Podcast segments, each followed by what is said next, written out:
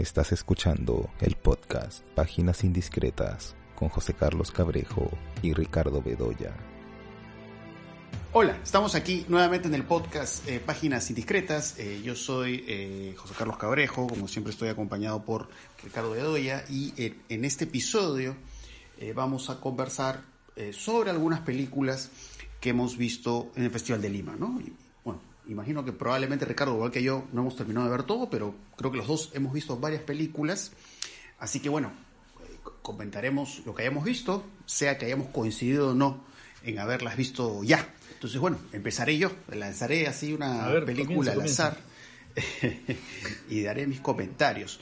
Eh, bueno, hay un eh, documental que he visto que, me ha gustado, que eh, se llama Objetos Rebeldes. Objetos Rebeldes es, un documental centroamericano muy interesante, en blanco y negro, y y que poco me parece que es un documental que refleja algunas de las preocupaciones que vemos en varias películas eh, latinoamericanas, tanto, digamos, en la línea, podríamos decir, más documental, como en la línea más ficcional, eh, y que giran sobre eh, la figura del padre, ¿no? Puede ser el padre ausente, el padre enfermo.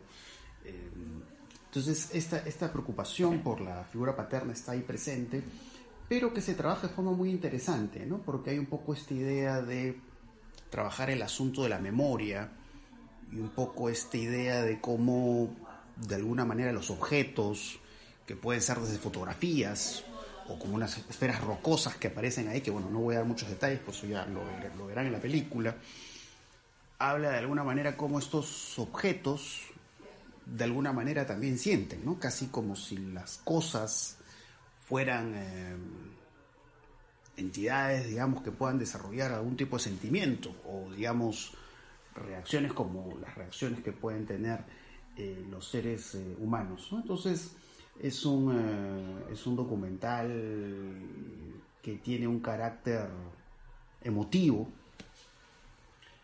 pero que de forma muy interesante construye esta emotividad a través de la, de visión, de las imágenes, eh, de objetos, objetos que están en la calle, como pueden ser objetos que directamente hablan de esta ligación, eh, de esta voz en off que escuchamos con relación a la figura paterna. Entonces, al menos ese es el, primer título que se me viene por ahora a la cabeza. No sé qué, título lanzas ahí, yo También, yo también la vi y me pareció lo más interesante, ¿no? Sí, y como tú dices, es una película que, claro, que apuesta a esa preocupación por el padre, por la indagación por el padre, ¿no? que está en películas muy diversas en Latinoamérica en los últimos tiempos, ¿no? Desde, muchas películas argentinas sobre hijos desaparecidos que buscan al padre, ¿no? O que buscan el entronque, ¿no? El entronque filial hasta una película como El silencio es un cuerpo que cae, ¿no es cierto? En la que la directora trata de reconstruir la vida del padre a partir de eh, las imágenes que él dejó, ¿no es cierto? Las imágenes que él grabó en vida, ¿no? Entonces sí, la, preocupación por el padre es bien interesante en el cine latinoamericano último, ¿no? Y acá hay una vinculación con elementos, pues, ah, curiosos, ¿no? Con estas grandes eh, esferas, eh, ¿no? Eh, de piedra. Que... Sí, además estas teorías que van presentando, ¿no? Si, son este, obra de los extraterrestres o no. Claro, claro, ¿no? Es interesante porque, claro, habla del, del, cuerpo enfermo del padre y a la vez lo que va pasando con estas rocas, cómo se van deteriorando, y lo que va pasando con las rocas. Tiene, tiene entradas muy interesantes al, tema de la figura paterna, ¿no? Sí, sí, sí. Eh, a partir de esto que eh, pues la directora pues, va grabando, va registrando. Porque, claro, está este otro documental que creo que tú lo has visto también, que es Esquirlas, también tiene que ver con la figura paterna, claro. pero tiene otra entrada, ¿no? Y es muy interesante además porque, claro, habla de esta explosión que empieza a desencadenar eh, con el paso del tiempo. Bueno, inicialmente genera muertes, esta explosión que se presenta al, inicio del documental, eh, sino que después va generando estragos en la salud ¿no? de las personas que estuvieron ahí. Eh, y empieza pues con estas imágenes, ¿no? Presentadas como fan footage son como parecen imágenes de película de desastre, ¿no? Sí, es interesante. Toda esa parte de la gente huyendo, los perros corriendo. Eh, y después, cómo pasa, digamos, a, revisar estos videos familiares y un poco, claro, un documental que finalmente habla de eso, de, cómo esa, esa imagen termina registrando pues un, un pasado que quedó atrás, ¿no? Por un poco hablar también, ¿no? De este, de este padre que queda enfermo por la explosión. Y por supuesto esta otra dimensión interesante de Skirlas, que es la dimensión, por supuesto, de la denuncia, ¿no? De las cosas terribles que se van descubriendo, de qué cosa hay detrás de esa explosión que eh, tuvo pues todas estas eh, consecuencias eh, trágicas. Son los dos documentales más interesantes que he visto. Eh, bueno, eh, sí, de los más interesantes. Creo por ahí algún, algún otro. Pero yo quería mencionar la película que más me gusta, a mí, de, todas las que yo he logrado ver del festival, ¿no? Que no son tantas tampoco, me falta todavía, me faltan algunas. Es Primera Vaca, ¿no? Eh, que no es una película latinoamericana, que es una película independiente norteamericana, dirigida por Kelly Reichardt, que es una directora de lo más interesante, digamos, que hay en el cine de los Estados Unidos de ahora, ¿no? la directora de All Joy, del, atajo de Mick, eh, de, en fin, de, Wendy Lucy, ¿no? Eh, de ciertas mujeres. Entonces, eh, que es una directora especialmente interesante y que aquí, en Primera Vaca, trata un asunto de una amistad, ¿no? Una amistad, una amistad de dos hombres, una amistad de dos hombres en 1820 es decir, en la conquista del oeste, en plena conquista del oeste, ¿no? Son un, pastelero, ¿no? Eh, cocinero, pastelero y un asiático, un inmigrante asiático, ¿no? Y los dos son pues personajes marginales, ¿no? Son personajes que están en el, en el, margen de esta construcción de una sociedad que se, está, que se está haciendo en ese momento, que se está produciendo en ese momento, ¿no? Y bueno, eh, de pronto deciden entrar desde la periferia, digamos, a lo que es eh, la actividad eh, de la época, ¿no es cierto? Eh, que es el comercio y que es el capitalismo que se está asentando y que se está consolidando, ¿no? Y deciden, por supuesto, hacer unos pasteles de leche, pero aquí ocurre algo que no puedo contar, ¿no es cierto? Y que es lo que va creando la intriga de la película y lo que va creando una situación de expectación creciente, ¿no? Eh, qué va a pasar con esos pasteles, cómo esos pasteles van a ligar a estos personajes periféricos con el centro, eh, con el centro de la actividad eh, comercial y capitalista del lugar, ¿no? Y cómo eso va a convertirlos en seres aún más marginales, ¿no? Pero lo interesante es que Reinhardt lo que hace es, desde el comienzo, situar esta acción como como si fuera algo que brota de la tierra, ¿no? Aquello que, que, que, ¿no? Porque la película se inicia con una joven, una chica en el bosque, ¿no? Que está haciendo una excavación. Pronto comienza a hacer una excavación. Un perro, un perro la, trae hacia un lugar, ¿no es Y, el, y, comienza a hacer una excavación y descubre algo, ¿no? Y a partir de ahí, ¿no? Surge de la tierra ese relato que podría ser una especie de anécdota costumbrista, ¿no? Podría ser una, anécdota legendaria, ¿no? Una historia, ¿no es cierto?, de, la época, ¿no? Pero que va, ah, creo, uh, creando un clima, un ambiente, una atmósfera, estas ciudades en construcción, llenas de barro, ¿no? Mucho más cercana a la, visión que, lo, que, de, la conquista del oeste dio, dieron algunas películas este, italianas, ¿no? Eh, estas ciudades sucias, estos, eh, estos personajes agresivos, pendencieros, hambrientos, ¿no? Que, pero por otro lado, ¿no es cierto? El gran señor de la, de la región que eh, está haciendo fortuna a partir de la rapiña y de la violencia, ¿no? Creo que la película es especialmente interesante, ¿no? Con un tratamiento, además, visual y una puesta en escena de lo más este, rica y atractiva y sofisticada, ¿no? Creo que es la, la película de este festival, ¿no? En mi, en mi concepto. Sí. Em, claro, más interesante porque, claro, el, bueno, no, puedo dar spoilers, pero eh, el, inicio de la película, pues, digamos, sugiere de pronto que hacia el final va a haber una suerte de circularidad. Sí, sí, claro. Eh, pero al final lo que vemos son tránsitos. Y en esos tránsitos, eh, creo que una de las cosas adicionalmente atractivas de la película, ¿no? Un poco sumando lo que estás diciendo, es justamente esta relación de amistad que hay entre, entre estos dos personajes, que son los dos personajes eh, principales.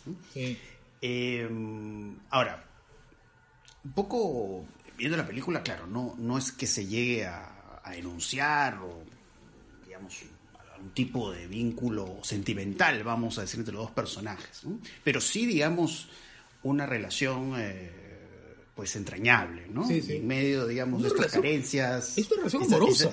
No es una relación amorosa, lo que pasa es que, claro, no es una relación sexual, genital, ¿no es cierto? Claro. Pero es... Claro, bueno, es... Claro, no es como la película esta Brokeback Mountain, por ejemplo. No, que claro. Sí, digamos, es explícito. Acá no. Acá todo es mucho más sutil. Claro. Todo está mucho más sugerido. Como en muchas eh, películas americanas, además, ¿ah? en las que, desde la época clásica, ¿no? En la que, en la que se ha, mm, de alguna manera, representado la relación de dos hombres aislados en un medio agreste, ¿no? Y que mantienen un tipo de relación que es muy particular, ¿no?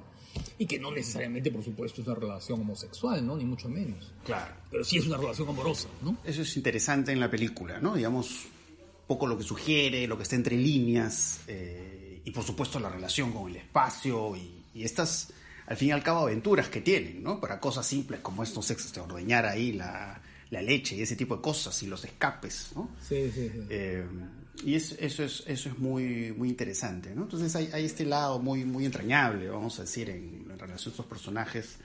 Eh, y de hecho que sí, es una película muy, muy interesantísima por todas estas razones. Y cómo filma la noche, además, ¿no? Cómo Vamos filmando la noche y estas escapadas que ellos tienen. No, se puede decir mucho de esto porque esto es bien importante en la, ¿no? Sí, en la película, pero hay una, hay, una, hay una especie de fascinación, ¿no? Por lo que va a ocurrir ahí en esa, en ese, en esa relación con la vaca, ¿no? Bueno, está en las películas de Loren Cantet, que algo mencionamos en el episodio anterior. películas, pues, como Recursos Humanos, El Peor del Tiempo, pues, uno de los aspectos interesantes que se ve en el cine Cantet es, eh, bueno, al fin y al cabo un poco la visión de un sistema económico, ¿no? un sistema económico y, cómo esto, digamos, puede ejercer, eh, digamos, una influencia, pues, este, terrible, nefasta, ¿no? Y que, puede, digamos, eh, colocar, pues, a los personajes en, pues, en todo un dilema. así que, bueno, eso de hecho, bueno, acá vuelvo a, a recomendar, ¿no? que vean las la película de Cantet. La clase, que es una película tan interesante, ¿no? Con, sobre este, esta visión de la escuela como lugar, eh, no sé, donde pueden coexistir muchas culturas, ¿no? Y muchas maneras de ver la vida, ¿no? Y cómo esto se va, va creando tensiones, por supuesto, va creando tensiones, pero va creando también este modos de colaboración, ¿no? Y es una película que, claro, eh, son películas políticas las películas de Cantet ¿no es Son películas que están hablando de, eh, de elementos que son los de la Francia de, estos tiempos, ¿no? Eh, de los conflictos, ¿no? Eh, de las tensiones culturales, sociales, ¿no es cierto? Y por supuesto de la institucionalidad, ¿no? Creo que Recursos Humanos o El empleo del tiempo son películas que hablan del mundo del trabajo de una manera muy, muy directa y muy interesante, ¿no? bueno, la película de Mosese, creo que se pide el director, ¿verdad? El de. Ah, claro. Este no es un, este no es un entierro, es una resurrección, ese es el título, ¿verdad? Sí, sí, sí.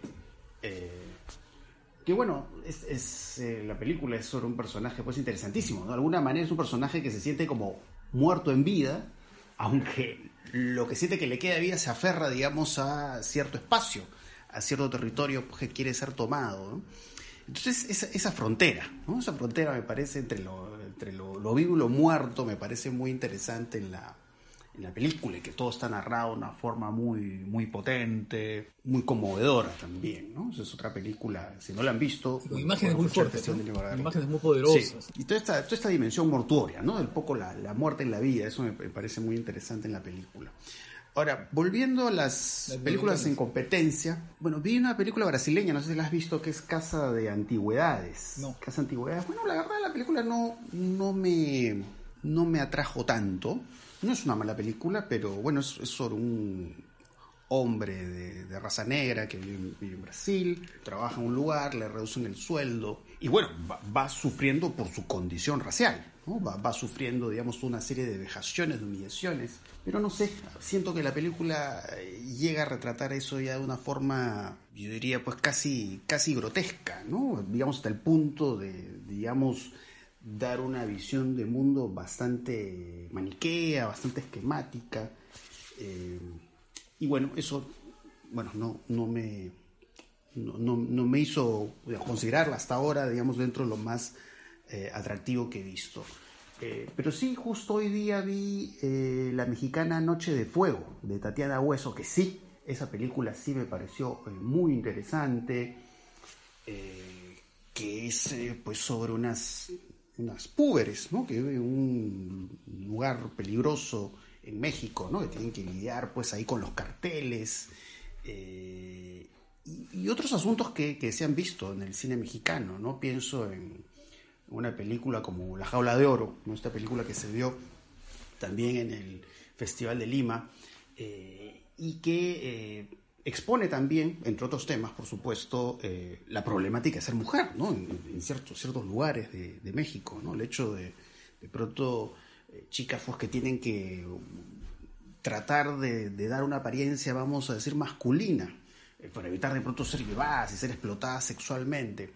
Pero eh, un poco en medio de esta situación trágica es interesante cómo va mostrando también los momentos de relax que tienen estas, estas muchachas, que con una traveling circulares que van mostrando pues esta unión, este vínculo especial entre las chicas eh, y a la vez un poco este mundo de pesadilla, ¿no? Hay, una secuencia que me pareció muy interesante en la película que es que, claro, ¿no? Como la gente vive en una situación de tanto peligro, pues escapan, ¿no? La gente fuga, las chicas entran a una casa y encuentran una vaca en, una cama, ¿no? Son las vacas dejadas por esta familia que ha escapado.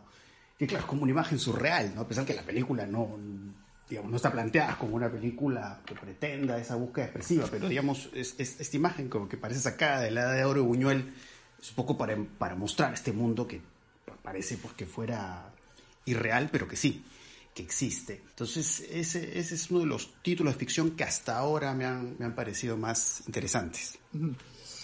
Eh, ya que hablas de, de, situación de mujeres y mujeres perseguidas y mujeres que... Yo vi una película que es eh, La Civil, que creo que no está en competencia, está en una función especial. Eh, la Civil es una película producción, una producción mexicana, ¿no? Pero dirigida por una rumana, eh, que se llama Teodora Mijay. Y es una película que ha gustado mucho, ¿no? Ha gustado, ha tenido, en fin, se presentó en el Festival de Cannes último, ¿no? El mes pasado, eh, en la sección Una cierta mirada. Y ha tenido más bien comentarios buenos y hay personas a las que le gusta mucho. Yo debo decir que eh, no me gustó, ¿no? Me pareció una película eh, muy bien hecha, en el sentido de, digamos, esa digamos, fluidez narrativa y acabado técnico impecable, ¿no? Atractiva de, ver, ¿no? ¿Por qué? Porque claro, es una película que va contando una historia, digamos, y está articulada de una manera tal que despierta el interés, no solo y que te engancha y que te agarra. Pero la película está llena de pequeños trucos, ¿no? Eh, toda la primera parte es de lo más interesante, cuando se plantea el conflicto, ¿no? Es una joven que desaparece y la madre que, eh, por supuesto, decide buscarla, ¿no es cierto? Y se desespera, digamos, por encontrar a su hija. Pero poco a poco la película se va convirtiendo en una suerte de thriller que bien podría ser protagonizado por Bruce Willis o por, o por Liam Neeson, ¿no? Eh, y no porque y no porque la, protagonista tenga eh, poderes especiales o, ¿no es cierto?, fuerza extraordinaria o sea un especialista en combates cuerpo a cuerpo, sino porque eh, la situación de, de, ¿no? de investigación y de pesquisa eh, está llena de inverosimilitudes, digamos, ¿no? Que en una película, digamos, de Bruce Willis o de Liam Neeson tú las pasas por alto, ¿no? Porque tú dices, forman parte de esa especie de ficción de acción que tiene sus propios códigos, ¿no? Eh, No, los pero- códigos del género, eh, Los códigos del género, claro. Género de acción. Pero que una película que quiere plantearse como una mirada crítica a la situación de la violencia, ¿no es cierto? De, de la, de, la violencia que está ocurriendo pues en, en México en estos momentos, ¿no? El narcotráfico y, del, y en fin, de la corrupción de las autoridades, este, eso se siente chirreante, pues, ¿no? Eso te comienza a chirrear, ¿no? Entonces, este, la verdad es que, bueno, a mí en lo personal no me ha gustado nada, pero sé de otras personas que eh, la valoran, la valoran, ¿no? La valoran mucho y, y sí reconozco que es una película que te engancha y que la ves con y la ves con con interés, pero yo la verdad es que ay, tomo distancia inmediatamente con esa película. Quería agregar simplemente otra película que había visto, que es un documental que se llama A Última Foresta, que es una tribu que está en la frontera de Brasil con eh, Venezuela, eh, que básicamente es, un documental de denuncia. Por las cosas que pasa esta, esta tribu, víctima de algunas medidas tomadas por, tomadas por el gobierno de Bolsonaro. Eh, por momentos uno siente que el documental... que bueno, sí está muy bien hecho, el trabajo del sonido, un poco el, sonido te mete en, este mundo, ese mundo pues de la selva, ¿no? Donde viven los personajes, digamos, logra sumergirte en, la forma de vida de la tribu. Eh, por momentos siento que el documental es más interesante como denuncia que, que como documental en sí mismo, digamos, como forma expresiva. Eh, pero tiene algunos momentos muy interesantes, que es justamente cuando se desvía de la situación de la denuncia y registra la forma de vida de esta tribu eh, y un poco cómo vinculan eh, su eh, visión mítica, ¿no? la visión mítica del mundo con su forma de vida, ¿no? y cómo eso tiene que ver con, por ejemplo, el asunto de su sexualidad, ¿no? Eh, cómo, cómo su, su sexualidad es leída a través pues, del, del, del folclore, de sus creencias y ese tipo de cosas. Entonces esos, esos momentos, eh, vamos a decir, como más espontáneos, o esos momentos en los que el documental está atento ¿no? lo que es la forma de vida de esta tribu, me parecieron los más eh, interesantes. Ya, ahora sí te, doy el pase, Ricardo. Algo querías decir. No, ya que hablas de un documental, yo quería mencionar un documental que me estaba olvidando de él, que es eh, Canciones eh, Canciones de Represión, que es una película, es una coproducción, ¿no? Con Chile, es, danesa, chilena, ¿no? Es una coproducción. Y que es una visita, digamos, a lo que ahora se llama Villa Baviera, ¿no? que es un predio rural, ¿no? Que está en Chile, que en otra época eh, se llamó, eh, era una colonia, era una colonia, era una colonia fundada por un nazi, por un ex nazi, ¿no? Esas colonias en las cuales se aplica esas disciplinas y ese fanatismo inhumanos, ¿no? Y en la que además este, se torturó y se desapareció personas durante eh, la época de Pinochet. Y entonces eh, eh, la película lo que hace es ir ¿no? a este lugar para conversar con aquellos que vivieron esa época y que todavía están ahí, ¿no? Eh, la colonia de dignidad se le llamaba en esa época, pero le cambiaron el nombre, ¿no? Ahora es Villa Baviera. Eh, y entonces, claro, es un poco la, la memoria, eh, la memoria, y tú sabes que la memoria pues está siempre en conflicto, ¿no?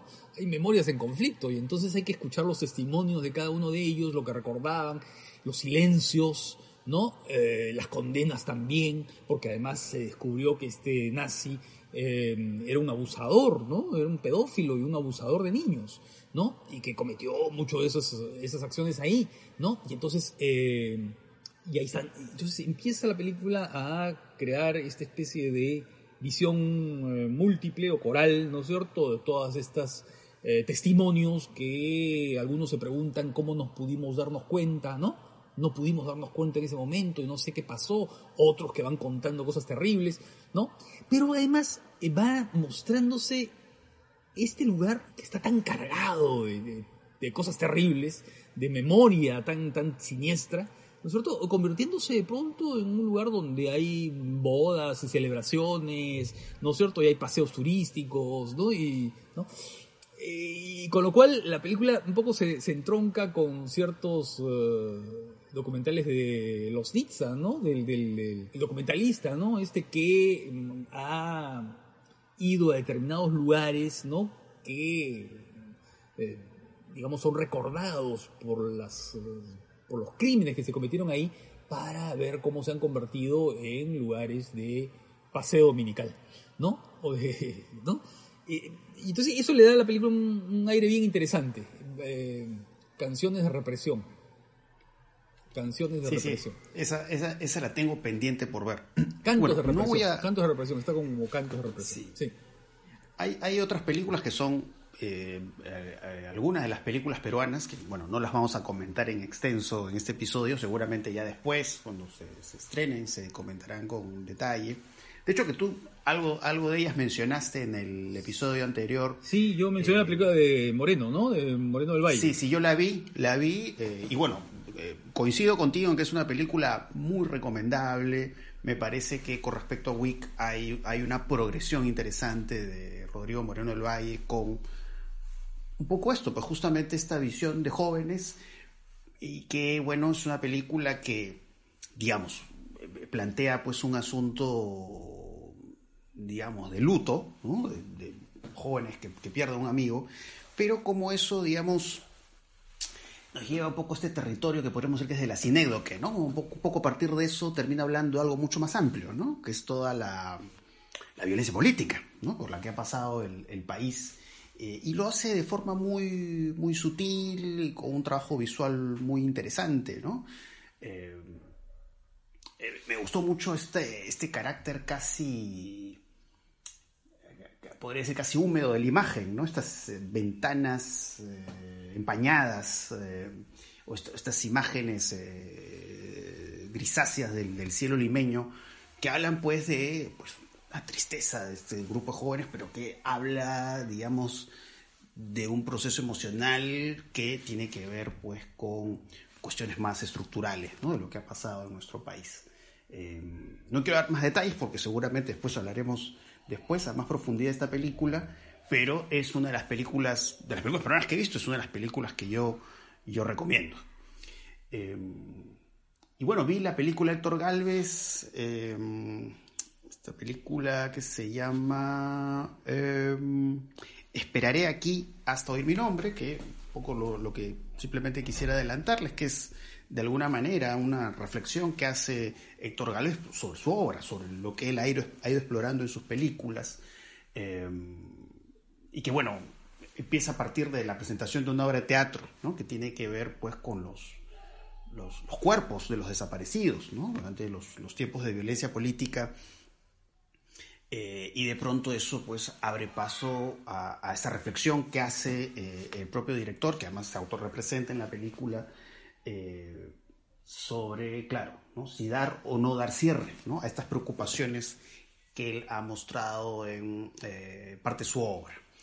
Entonces es, es en ese sentido una película interesante y tiene algunas, algunas imágenes que son, son bastante, bastante poderosas, ¿no? digamos, en lo que él de alguna manera, claro, pare- parece ser parte pues, de un documental que un poco como que no, no está tan planificado, ¿no? es casi como un poco como doy cierre a estas preocupaciones que yo he tenido antes eh, y logra, logra algunas secuencias que son, son bastante atractivas. Eh, y sí, también vi la película de, de Fuentes León, ¿no? que, son, que se llama Las Mejores eh, Familias. Mejores Familias, que es, que es una comedia un registro pues muy farsesco, un poco juega con esas coordenadas de Linda Rich, ¿no? Un poco de confrontación, confrontación de clases o, de colisión, como diría Vladimir Cerrón.